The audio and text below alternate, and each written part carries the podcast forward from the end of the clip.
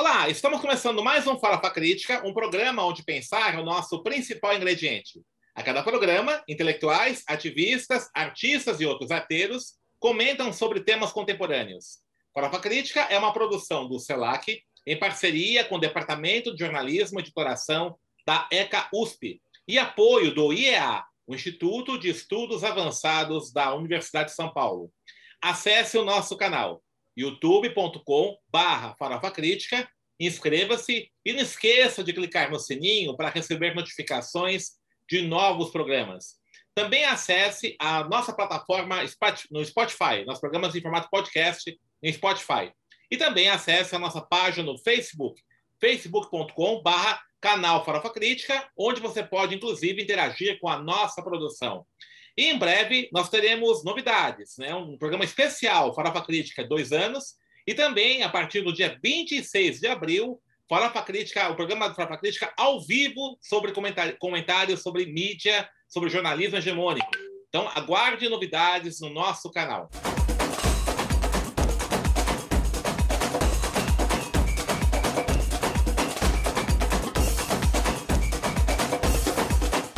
O Farofa Crítica de hoje recebe Daniel Cara. Daniel Cara é doutor em educação pela Universidade de São Paulo, mestre em ciência política também pela USP e bacharel em ciências sociais. Atualmente é coordenador geral da campanha nacional pelo direito da educação. Foi membro do Conselho Universitário da Unifesp e do Comitê Diretivo da campanha latino-americana pelo direito à educação desde 2016 e foi membro da direção da campanha global pela educação.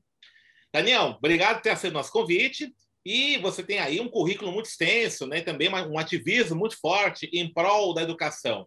Como é que você avalia a situação atual da educação no Brasil, é, particularmente aí nessa, nessa tragédia do governo Bolsonaro? Em primeiro lugar, é um prazer estar aqui com você, Denis. É um, uma honra estar aqui contigo. Sobre educação, é, Denis, a gente vinha avançando a passos muito lentos o Brasil tinha, nos últimos anos, né, uma boa quantidade de anos, né, nos últimos 30 anos, mais ou menos, é, o Brasil vinha avançando, especialmente após a Constituição de 88, mas de, em um ritmo muito aquém da necessidade. O Brasil não tem conseguido criar novas matrículas, ainda tem muita gente fora da escola, está uh, é, praticamente parada a criação de novas matrículas, a qualidade da educação ela também começa a sofrer abalos, e se não fosse uma das políticas que eu tenho mais orgulho de ter apoiado, porque o protagonismo não foi da campanha nacional pelo direito à educação, foi do movimento do Sem Universidade, do movimento negro, que foi a política de cotas, certamente a gente não teria nada, nenhum motor de avanço. A política de cotas tem representado um processo intenso de democratização do acesso à educação. Eu sou conselheiro da Unifesp também, então a gente precisa ter uma escola que de fato seja para todas e para todos, e todas e todos tem que significar de fato todas e todos, e tem que ser também uma, uma educação que, que garanta aquilo que o Paulo Freire chamava de capacidade de leitura do mundo, capacidade de leitura crítica do mundo. No, no, governo Bolsonaro, a educação enfrenta uma, uma crise que é uma crise absoluta, porque o governo Bolsonaro é um governo que tem tanto o caráter ultraliberal do Paulo Guedes, que quer reduzir o investimento em educação e quer privatizar a educação, como tem o caráter ultra-reacionário do Jair Messias Bolsonaro, que, é, que, é, que quer suprimir o direito à educação, quer transformar a escola ou num mecanismo de, de disciplina autoritária e de promoção e propaganda do seu projeto político, ou quer acabar com a escola, caso ela não se torne um instrumento de propaganda.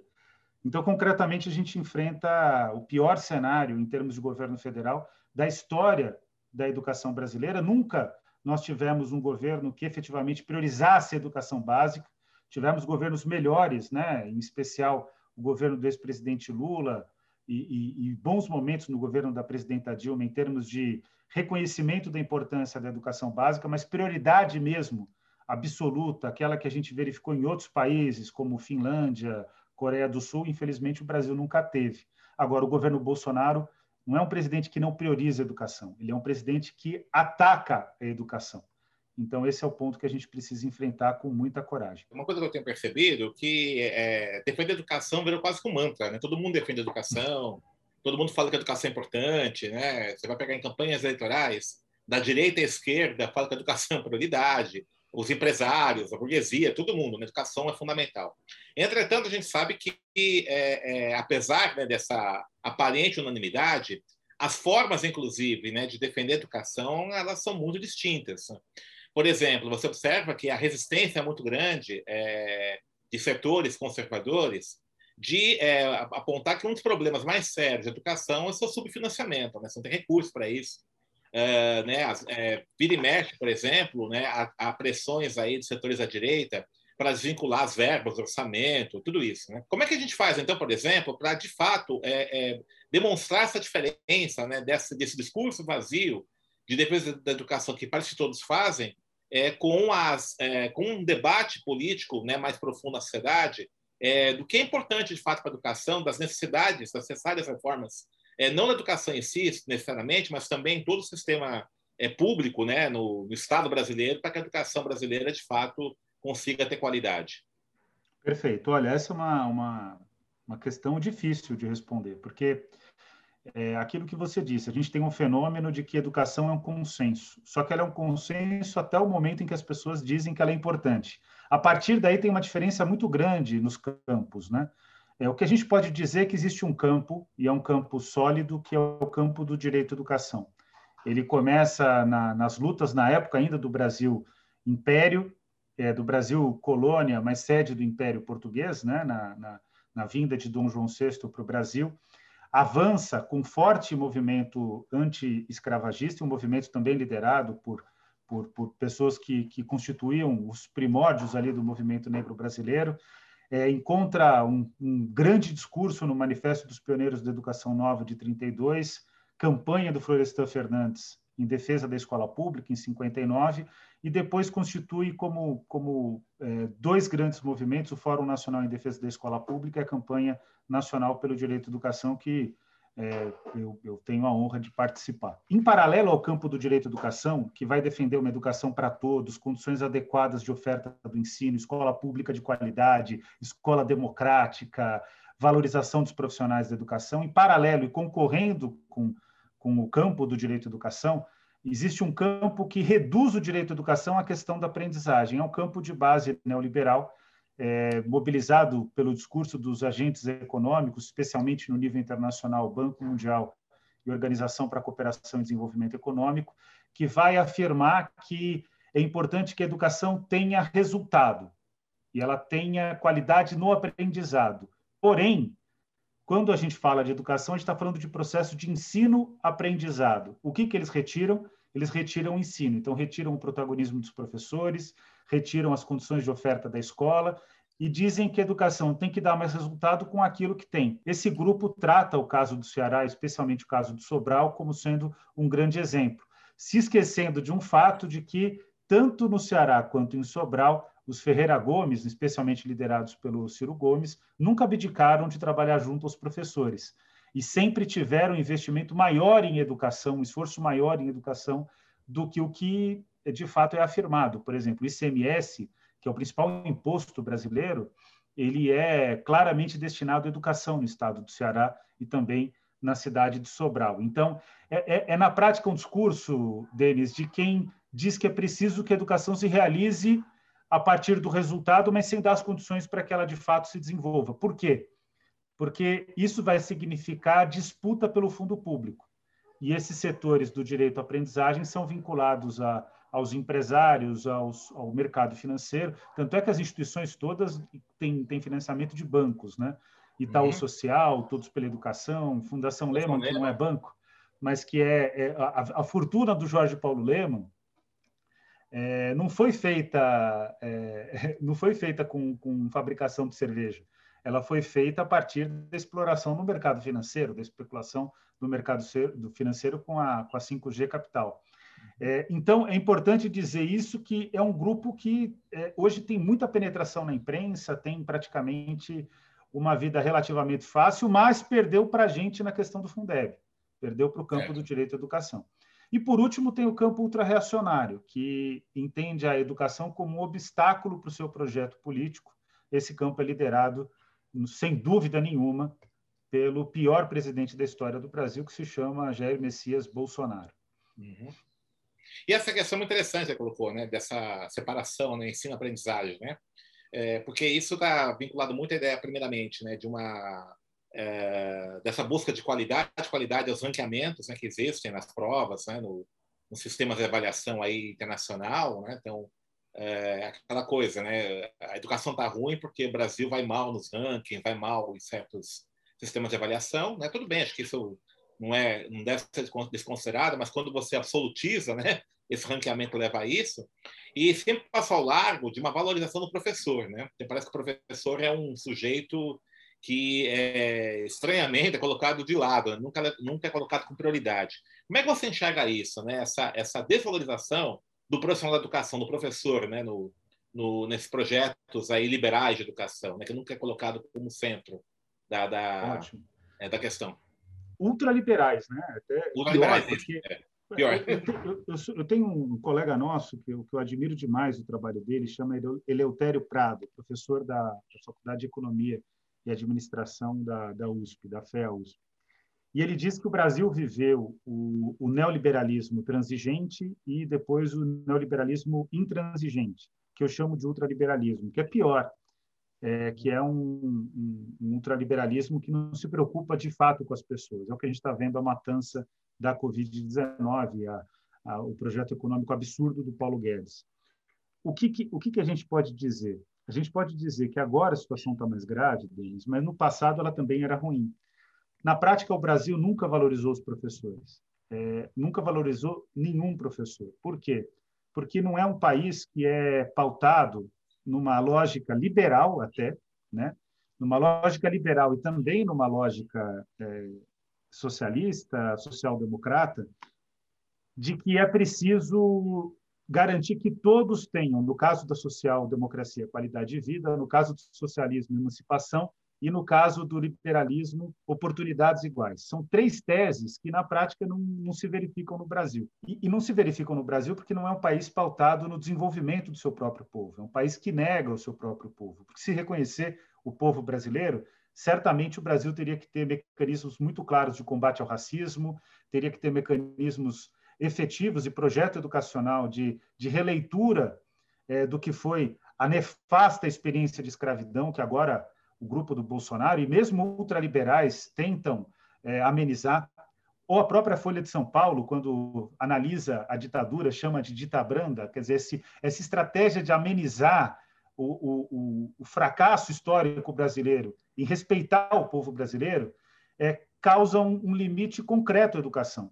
E como o ator fundamental da política educacional é o professor, e, que, e, e como o professor ele precisa ter valorização e precisa ter uma boa remuneração, esse, esse descomprometimento com o povo brasileiro, esse descomprometimento com a nação, é, acaba se encontrando também com o interesse econômico, que a gente pode achar que o mercado financeiro é muito mais é, elaborado do que o, o, senhor de engenho, mas não é, Denis, porque o que, que é hoje o ator do mercado financeiro brasileiro? É alguém que só pensa em explorar o povo brasileiro, dizendo que o povo brasileiro não cabe na, na, no orçamento público, porque diz que a Constituição Federal não cabe no orçamento público, isso significa que o povo brasileiro não cabe no orçamento público, mas esse, esse, esse pessoal ele é tão nefasto que não tem a coragem, e aqui eu chamo a atenção da grande Maria da Conceição Tavares, nossa grande economista, não tem a coragem de reconhecer que quem faz o orçamento público brasileiro é o povo brasileiro, porque paga muito mais tributo do que os mais ricos,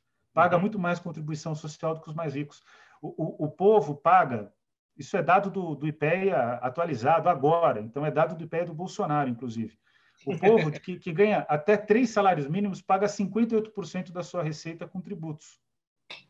Quem ganha mais de 19 salários mínimos só paga 29% da sua receita com tributos. E quem é super rico, Denis, nem paga tributo no Brasil, porque faz offshore.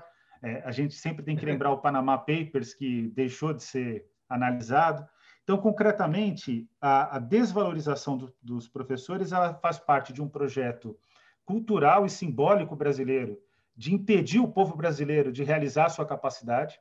E eu gosto muito do Martinho da Vila, quando ele sempre fala nas entrevistas dele, né, que se der chance para o morro, o Brasil nunca mais vai ser o mesmo, não tenho dúvida disso. Né? Uhum. Vai ser muito melhor, né? E não se trata de dar chance, né? Esse é o único ponto que eu que eu faço ali, é claro que ele está num, num, numa estratégia poética, né? mas é, não é da chance, é direito, não é direito, não é, não é concessão. E, e, a outra questão que eu vejo é que hoje a obstrução do direito à educação se dá por um interesse econômico de exploração do mercado financeiro sobre a economia do Brasil, é, fazendo com que a dívida pública seja controlada sob o suor e sangue é, da população brasileira nunca é controlada, né? Porque essa dívida pública é impagável, né? Em função da... Esse que é o problema, porque na é. verdade é, é, essa é a questão. A dívida pública ela só tem que ser controlada em relação ao investimento social, porque na, é. na, prática ela não é controlada porque esses é. empresários ganham desoneração, quer dizer, os vínculos da elite brasileira é, com, com o predomínio econômico e com a tomada de decisão econômica são profundos, né? É terrível. Você é, faz parte da campanha nacional pelo direito à educação, né? Já, já há um certo tempo, né? E o, essa campanha tem feito o quê? Assim, quais são as ações dessa campanha que você destacaria? A campanha, ela, a partir da, do Fundeb, do primeiro Fundeb, que se encerrou em dezembro de, de 2020, ela teve várias conquistas educacionais importantes, né? E ela se especializou em incidir sobre leis, algumas vezes, inclusive, indo contra governos democráticos, como foi o governo do presidente Lula. Não porque a gente se opunha ao governo, mas é porque o governo era mais tímido do que a necessidade. Então, nós aprovamos o Fundeb, incluindo as creches, com aumento da participação do governo federal no financiamento da educação básica, que contrariava, na época, o Antônio Palocci, ministro da Fazenda do governo Lula. Depois, nós aprovamos a emenda constitucional 59 de 2009, em, em 2008, o piso do magistério, a, a, política de cotas, a gente teve uma colaboração grande no apoio ao movimento negro e ao, e ao movimento do Senhor Universidade por conta da nossa experiência de incidência no Congresso e para provar aquilo que está sendo comprovado todos os dias, que a cota, na verdade, não interfere na qualidade da educação, como o Democratas, o PSDB e outros partidos de direita afirmavam. Pelo contrário, a, a política é melhor, de cotas... Né? Uhum. ela tem dado resultado até mais positivo do que o que se verificava no passado. Depois nós atuamos na lei do petróleo, Plano Nacional de Educação, mantivemos em 2017 o Paulo Freire patrono da Educação Nacional. Que faz 100 anos esse ano, né? Oi? Esse 100 anos, é, faz 100 anos, faz 100 anos. E, e, a gente, depois de 2018, consegue travar o Escola Sem Partido no Congresso. Nos últimos anos, teve, nós tivemos várias vitórias no Supremo Tribunal Federal. E agora, né, em 2020, nós aprovamos o novo Fundeb, vencendo do campo empresarial e vencendo, na maior parte das questões também, o, o projeto bolsonarista. Né? Então, é uma, é uma grande rede da, da sociedade civil, que envolve muita gente, é, que, que defende o direito à educação e tem tido conquistas importantes. Agora, infelizmente, a educação fica presa, né? ela é uma área que não, não não, não domina o debate público, ela não alcança o debate público, ela não está dentro da, das, das macro decisões, ela, ela não se realiza. Então, muitas vezes, o nosso trabalho, se não são essas oportunidades aqui, como você está dando, ele é, é invisibilizado.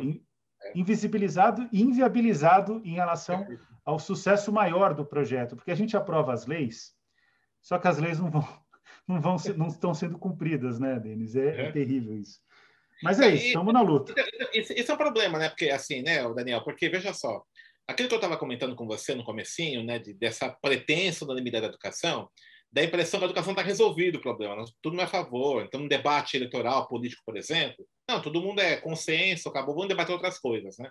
Só que não é bem assim, é porque você acaba não fazendo um diagnóstico, uma avaliação de como foram as políticas educacionais de vários governos. Né? Essa avaliação ela é sempre passo ao largo, tanto nos debates eleitorais como na própria cobertura midiática, né? que geralmente a mídia hegemônica ela cobra a educação muito mais para evidenciar os seus problemas e aí utiliza muito a questão é, desses ranqueamentos, dessa, desse critério de qualidade que é muito questionável.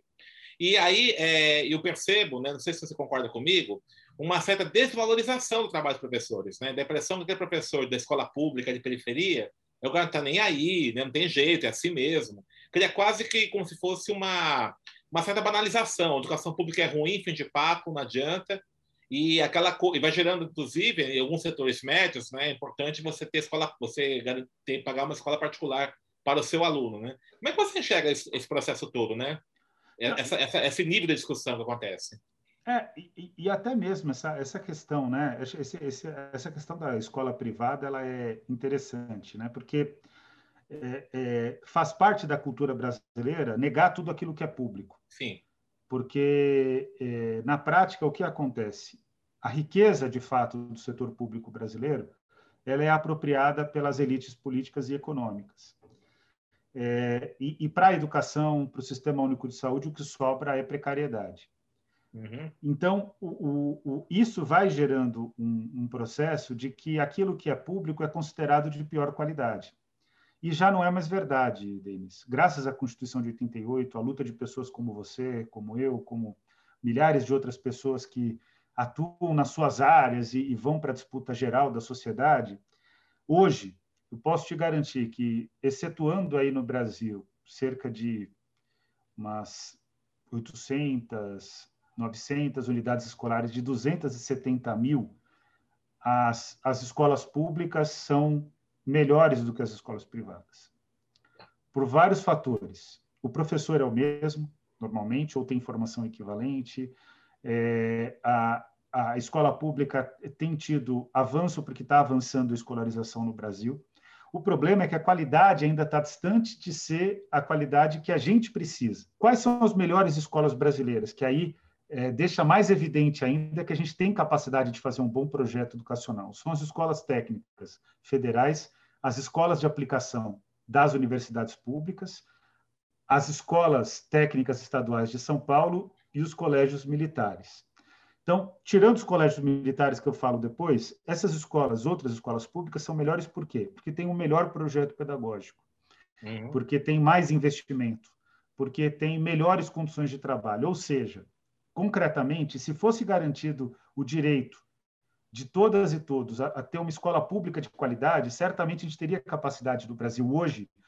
A gente tem cérebro, a gente tem domínio da área pedagógica para poder garantir educação de qualidade para todas e para todos. Só que isso vai significar prioridade, investimento e cultura pedagógica, que a gente evita em, em constituir, em criar. Os colégios militares, por que, que eu separo? Porque os colégios militares não é que eles recebem o projeto pedagógico não é bom, mas não é que eles, não que eles recebem mais recursos, eles recebem muito mais recursos. Só uhum. para você ter um padrão aí de, de informação. O custo aluno ano de uma escola pública brasileira, real, está em torno de 4 mil a 6 mil reais por ano. Né? Se você divide em 12 meses, você vai ter uma noção é, do, do, do, do, valor da mensalidade, né? Uhum. É, do que seria uma mensalidade, um custo mensal. Colégio militar supera 36 mil reais por ano. Você percebe a, a distância?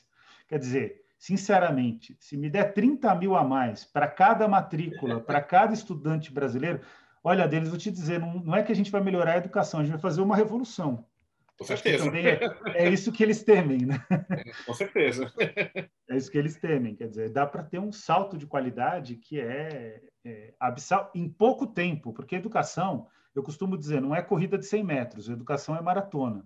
Mas é. com 30 mil reais a mais, é a gente faz, faz dá para fazer milagre. Olha, toda escola pública, exato, não, toda escola pública ensinando é. as disciplinas tradicionais, mas ensinando música, ensinando artes plásticas, ensinando é, esportes, é, fazendo trabalho de, de, de, de participação social, ganhando a cidade, porque o sonho de um dos maiores é, pensadores da educação nacional, Anísio Teixeira, era fazer com que o, o, a, a, cidade fosse a escola, não a escola é, fazer parte da cidade, mas que a, a, cidade envolvesse a escola, a cidade fosse pedagógica, né?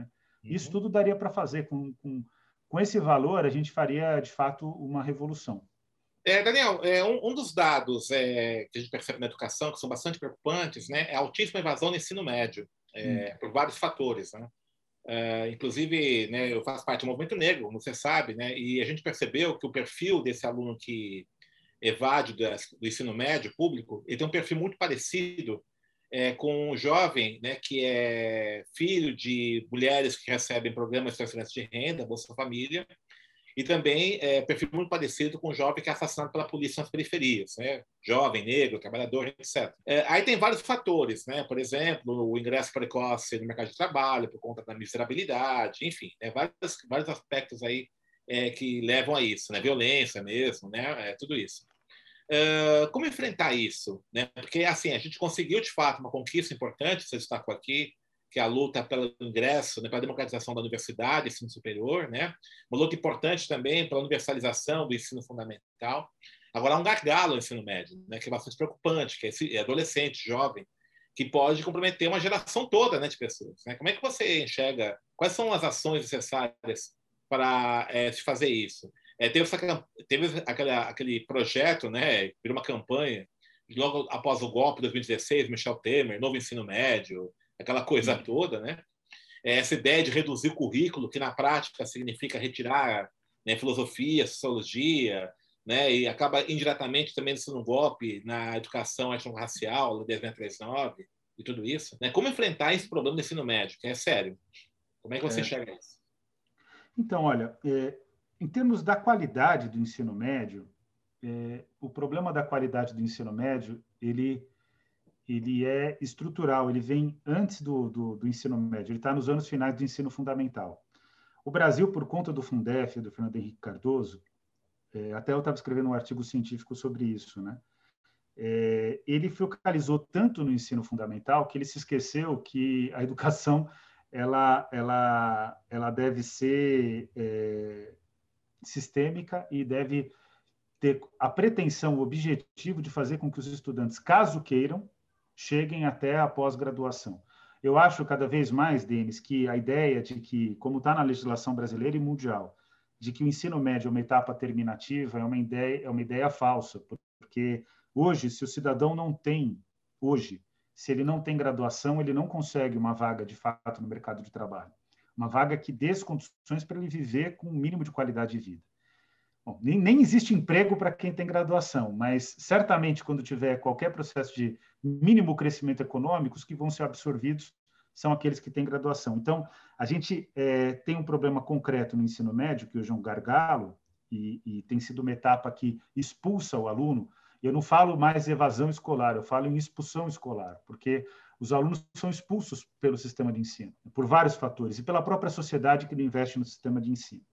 Mas analisando o, o, o, problema do ensino médio, a prioridade ao ensino fundamental no governo Fernando Henrique Cardoso, na prática, foi uma prioridade aos anos iniciais do ensino fundamental, que na minha época e na tua época era o primário. Perfeito. Então, é a fase de alfabetização. Dos anos finais, ninguém sabe o que fazer. Então, o aluno desanima com a educação nos anos finais do ensino fundamental. Quando chega no ensino médio, ele tem um outro problema que é gravíssimo, Denis. Ele tem um, um problema dramático, que é o fato de que ele começa a sofrer pressão econômica. Ele precisa entrar no mercado de trabalho, ele tem que colaborar com a família e ele tem necessidades de consumo que não são supridas pela renda familiar. Então, o resultado dessa bomba relógio é que o ensino médio é de péssima qualidade. Agora, o que, que é a reforma do ensino médio? A reforma do ensino médio não procura resolver a qualidade do ensino médio. A reforma do ensino médio é uma estratégia do governo Temer. Eu tive a oportunidade de apresentar isso na OIT, em Genebra, na sede da OIT, Organização Internacional do Trabalho, em 2017. A reforma do ensino médio ela representa uma, uma tentativa do governo Temer de formar um cidadão submisso ao teto dos gastos públicos federais, que vai fazer que por, até 2036 nenhum centavo novo da União vai ser revertido em educação, ciência, tecnologia, saúde, cultura, trabalho, renda, etc. Que ele seja submisso a reforma trabalhista e ele seja submisso também à reforma previdenciária. Ou seja, a reforma do ensino médio ela procura fazer com que o estudante é, não é que ele adquira, é o contrário, que ele, ele reduza a sua capacidade crítica. E aí é, é, é, é a formação para uma economia uberizada, uma economia de aplicativo, uma economia de exploração cada vez mais absoluta do trabalhador. Perfeito. Bom, Daniel, nós estamos encerrando aqui nosso programa. É, eu queria, assim, você, quem, quem, quiser conhecer mais o, a campanha nacional para a educação, né, tem um site de vocês, né? Como é que pode achar? Tem Material? sim, é, é, bem fácil, é www.campanha.org.br. ou campanha.org.br, né? Nem precisa pôr o www. É bem fácil, lá tem várias informações. A gente está melhorando o site, porque a gente não é muito bom de comunicação, mas a gente está tá se dedicando a, a, resolver esse problema. ok. Então, Daniel, muito obrigado pela sua participação no programa, né? E espero que nossas lutas aí em prol de uma educação pública de qualidade tenham um efeito logo, né? Vamos ver se a gente chega lá, né? É isso aí, um prazer estar contigo mais uma vez. Então, muito obrigado. Então, estamos encerrando mais um Farofa Crítica, que hoje recebeu o Daniel Cara, que falou sobre a situação da educação brasileira, campanha nacional pela educação. Acesse o nosso canal youtube.com.br farofacrítica, inscreva-se e clique no sininho para receber notificações de novos programas. E para encerrar, uma frase do grande Paulo Freire. Se a educação sozinha não transforma a realidade, sem ela, tampouco a sociedade muda.